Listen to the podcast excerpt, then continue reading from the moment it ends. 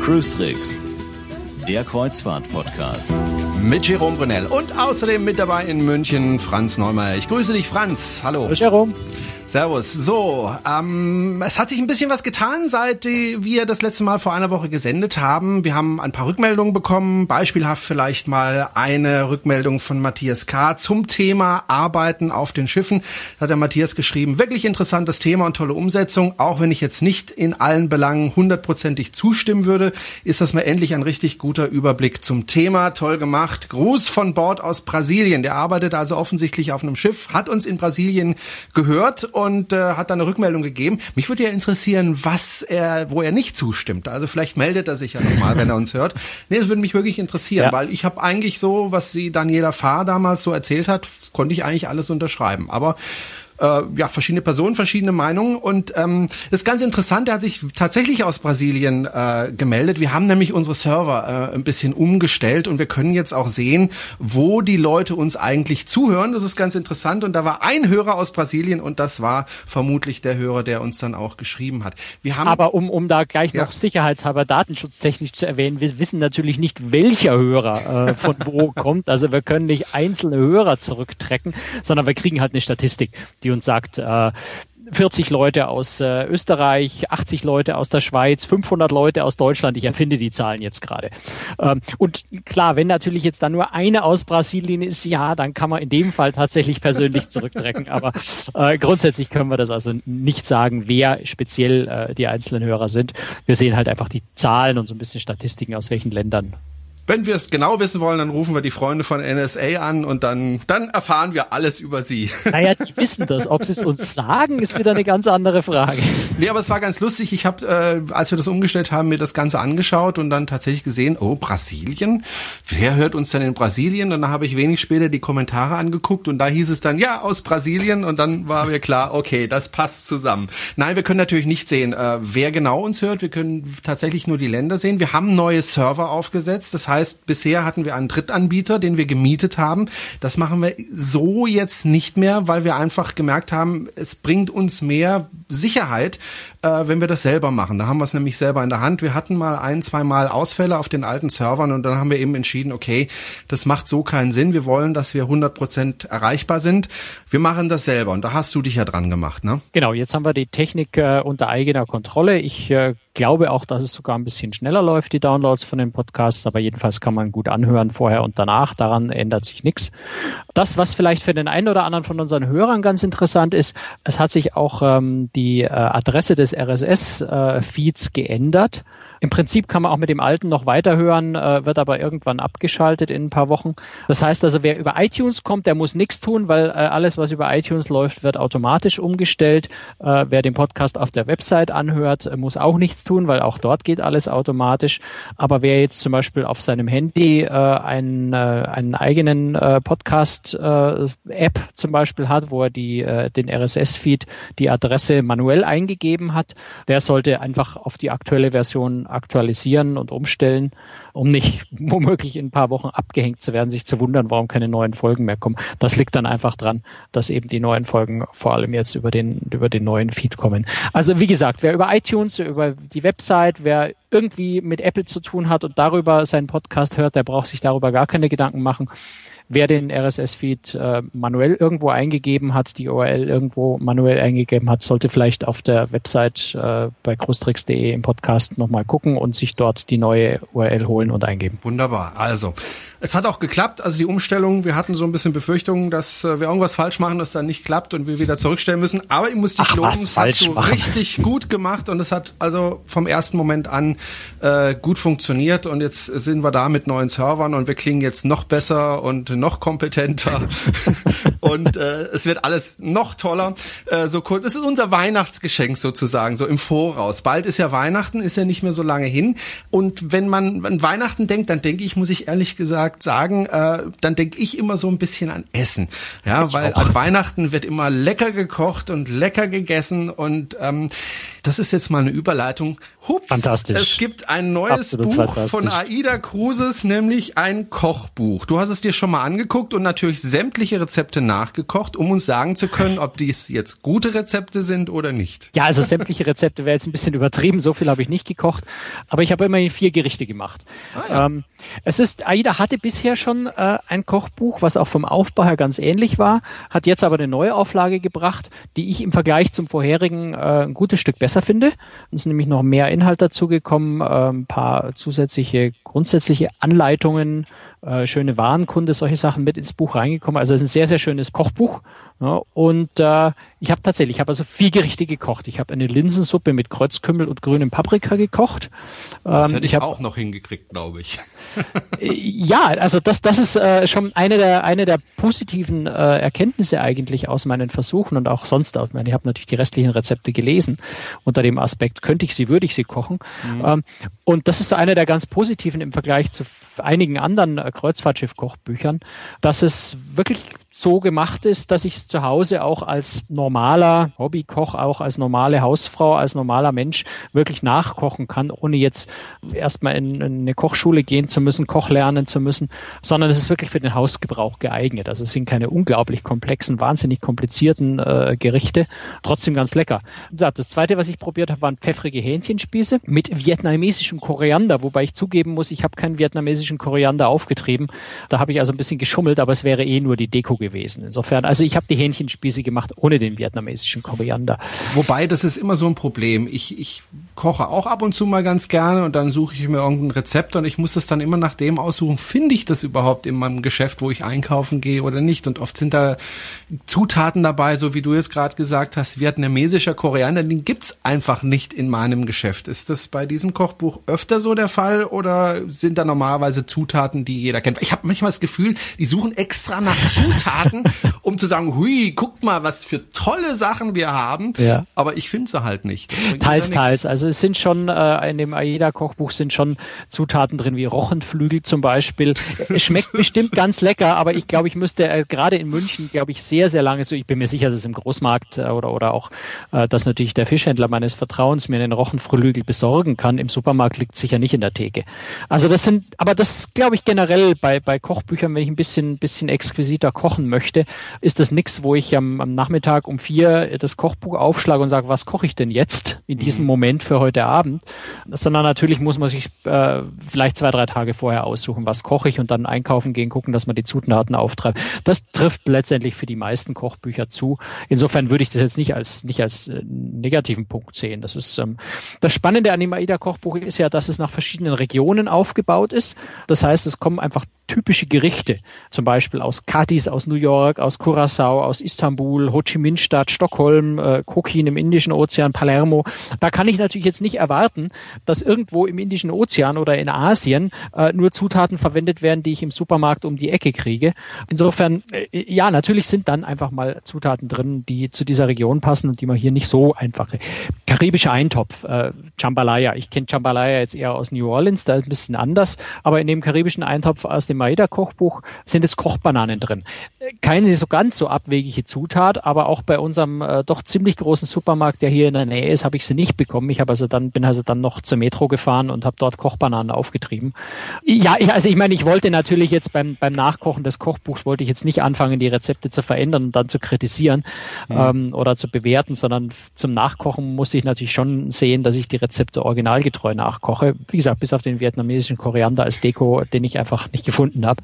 Gab es auch bei der Metro oh, nicht. Gab es auch bei der Metro nicht. Ähm, aber wie gesagt, es war nur die Deko. Insofern äh, kann man da auch was anderes hinlegen und es schaut so ähnlich aus. Ähm, als viertes, was hast du da? Als gekocht? viertes habe ich ähm, natürlich, das musste, muss ich unbedingt, wenn es in dem Kochbuch drin ist, den New York Cheesecake. Weil New York Cheesecake ist so ein Rezept, das ist in deutschen Kochbüchern kommt der auch immer wieder vor und der wird da oft mit Quark und Sahne gemacht. Und das ist natürlich kein New York Cheesecake, sondern New York Cheesecake muss mit, äh, mit Cream Cheese, also mit Frischkäse, sowas wie Philadelphia bei uns, gemacht werden. Und das ist so ein bisschen die Nagelprobe auch, ob ein, äh, ob ein Kochbuch sich wirklich Mühe gibt, äh, Originalrezepte und uns halbwegs am Original zu bleiben. Was durchaus hier der Fall ist. Ich habe trotzdem etwas gekämpft mit dem New York Cheesecake äh, von, von AIDA. Er ist zwar sehr lecker, im Endeffekt, wenn man, wenn man ihn da mal hingekriegt hat. Aber man merkt schon so ein bisschen, äh, dass das Rezept aus der Großküche stammt. Mhm. Zum einen, äh, also es was die Zubereitung angeht. Ne? Es ist, ähm, man braucht eigentlich eine, eine Springform, äh, die so groß ist, dass sie in den normalen Ofen nicht reinpasst, beziehungsweise es wird im Wasserbad nämlich gekocht, ge gebacken. Was ich ganz okay. spannend finde, habe ich so beim äh, Cheesecake noch nicht gesehen, aber funktioniert tatsächlich erstaunlich gut. Dadurch wird er nämlich sehr langsam äh, gar, ist auch ziemlich lange im Ofen dafür. Aber wenn ich eine Springform in eine in ein umgebendes Wasserbad reinstellen soll und das dann noch in den normalen Ofen reinpassen soll, wird das echt schwierig.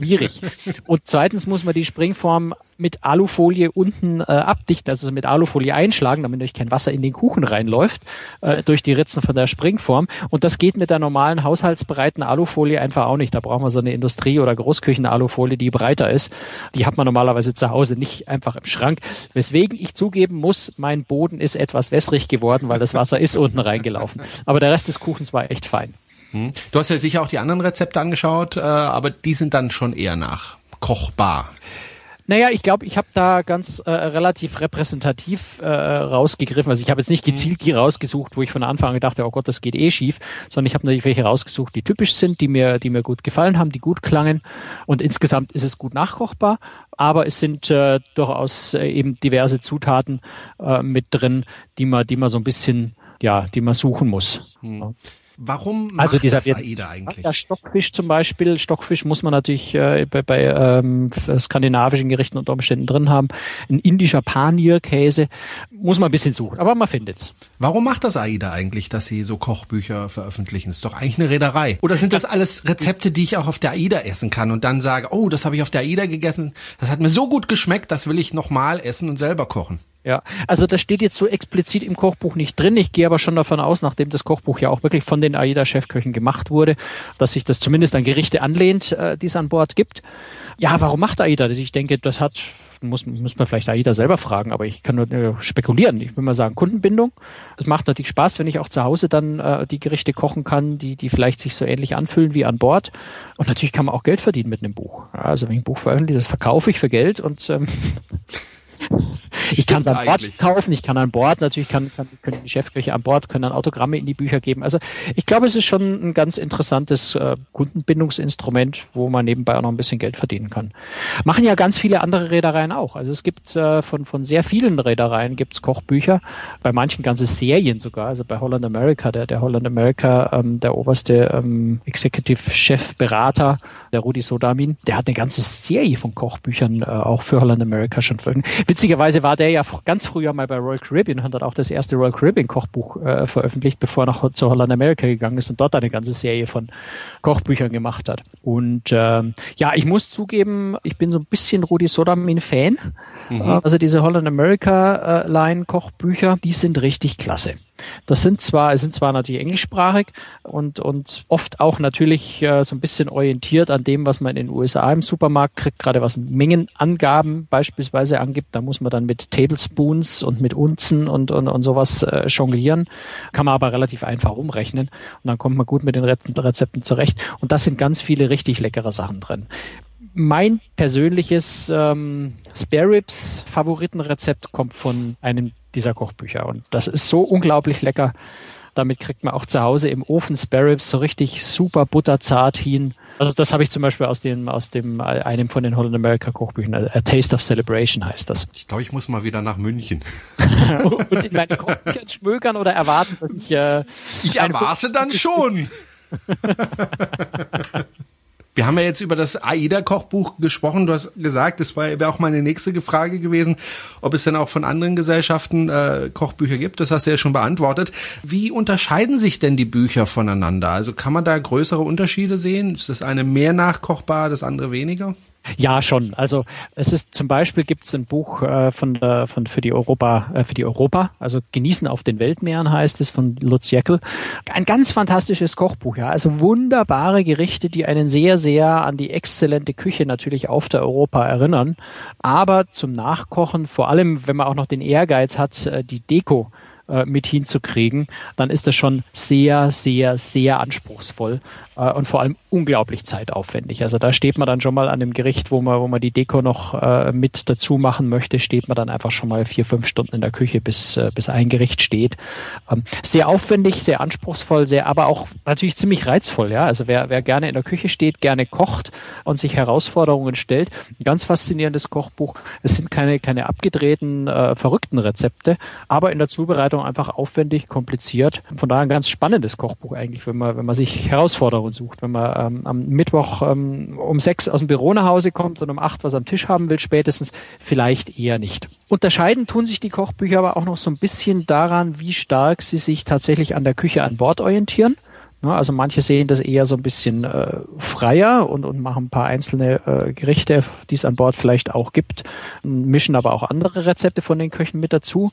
Andere, wie zum Beispiel Princess Cruises, das Kochbuch, A Culinary Journey Courses heißt das. Das bringt tatsächlich direkt äh, komplette Menüs, wie sie auch tatsächlich an Bord äh, serviert werden. Das ist also ganz, ganz nah an der, an der Kreuzfahrtschiff-Realität dann dran.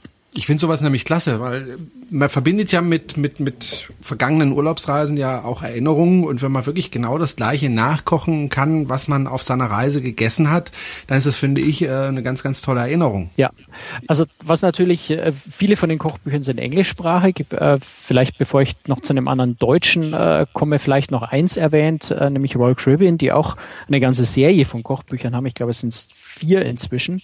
Auch da findet man viele von den Gerichten, die man von an Bord gewohnt ist, tatsächlich zum direkten Nachkochen.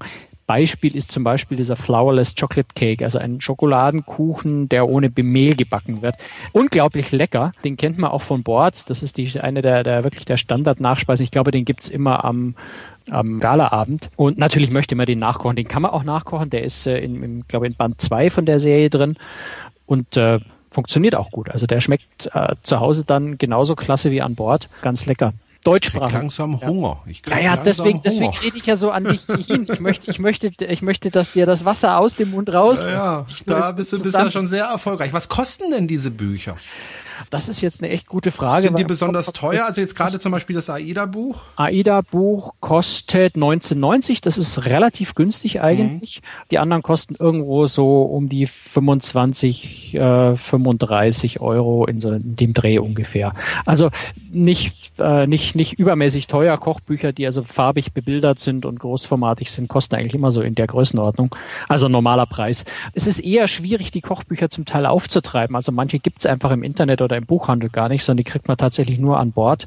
Das heißt, äh, wer an Bord ist und sagt, Mensch, das Kochbuch hätte ich gern, würde ich empfehlen, gleich direkt an Bord zu kaufen, weil das Risiko, dass man es dann zu Hause im Buchhandel nicht bekommt, ist relativ groß. Wie gesagt, die meisten Kochbücher englischsprachig, deutschsprachig ist äh, AIDA, deutschsprachig ist ähm, natürlich auch das von der Europa und äh, es gibt ein Queen Mary 2 Kochbuch von Klaus Kremer, also dem äh, wirklich Chefkoch bei Kronadline äh, auf der Queen Mary 2, das sehr, sehr liebevoll, sehr, sehr schön gemacht ist. Es sind so zwei, drei kleine äh, Haken bei der Übersetzung drin, die man aber leicht identifizieren kann und, äh, und ausgleichen kann. Ansonsten ein wirklich sehr, sehr schönes Buch, was eine gute Kombination aus Luxusschiff und trotzdem zu Hause nachkochbar ist. Also das, wie gesagt, auch als deutschsprachiges Buch noch äh, verfügbar. Und dann gibt's noch eins, das ist auch im Übrigen eine Neuerscheinung äh, von dem lieben Kollegen von mir im Übrigen, äh, nämlich Edgar Hasse. Der ist ähm, zum einen Theologe, ähm, arbeitet auch oft als ähm, Bordgeistlicher, als Seelsorger an Bord, äh, bei Mein Schiff zum Beispiel, mhm. ähm, ist aber auch Journalist in Hamburg und hat äh, ein Buch äh, rausgebracht, das Weihnachten auf Kreuzfahrten, also Festgenuss an Bord, Weihnachten auf Kreuzfahrtschiffen heißt. Da sind auch viele Rezepte drin, wobei ich sagen muss, das Buch ist als Weihnachtslesebuch beinahe ein bisschen spannender als zum Nachkochen, weil die Rezepte teilweise schon sehr, sehr aufwendig und sehr, sehr kompliziert sind.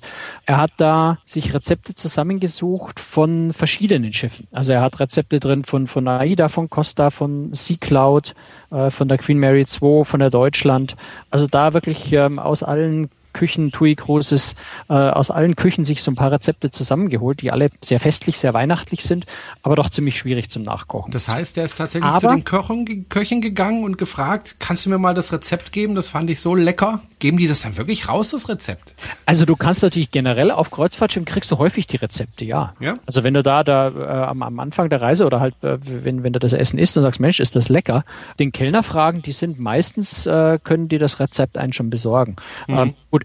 Edgar Hase wird jetzt sicher nicht äh, an Bord die Rezepte geklaut und dann abgedruckt haben, der offiziell bei der Reederei angefragt haben, ähm, weil auch, auch auf Rezepten sind ja durchaus Urheberrechte. Aber klar, also wer, wer, wer an Bord ein tolles Gericht findet, was lecker ist, ähm, lohnt sich immer nach dem Rezept zu fragen und lieber auch noch ein zweites Mal nachzufragen, äh, weil meistens bekommt man die tatsächlich. Man kriegt dann oft ein Rezept, äh, was auf, auf Großküche ausgerichtet ist, ne? also dann äh, 200 Kilo Butter, 20 Liter dieses und äh, drei Kilo das. Aber das kann man sich ja relativ leicht runterrechnen. Also das lohnt sich schon da zu fragen, gar keine Frage. Aber trotzdem noch Anmerkung zu, zu äh, Festgenuss an Bord, also dem Buch von Edgar Hasse. Das, was ich eigentlich da viel spannender finde, da reden wir vielleicht nächste Woche dann nochmal über das Thema, ist, ähm, Edgar ist auch ein Spezial, wirklich ein Spezialist für Weihnachten im Allgemeinen. Wie gesagt, ist ja auch Theologe, ähm, studierte und äh, noch mehr, weil er eben selber auch sehr viel als Seelsorger gerade an Festtagen unterwegs ist auf den Schiffen, auch Spezialist für Weihnachten äh, auf Kreuzfahrtschiffen. Und er hat sowohl zum Thema Geschichte von Weihnachten als auch dazu, was Reedereien so alles auf Kreuzfahrtschiffen veranstalten zu Weihnachten. Sehr viel, sehr Schönes geschrieben in dem Buch und von daher für mich eigentlich auf jeden Fall eine Empfehlung, weniger als Kochbuch, aber wirklich als sehr, sehr schönes Buch, äh, wenn man mit Weihnachten und mit Kreuzfahrt äh, was lesen oder verschenken möchte. Also alle Informationen zum Thema Kochbücher finden Sie natürlich auf unserer Seite cruestricks.de, denn da können Sie in den Shownotes nochmal alles in den Links nachlesen.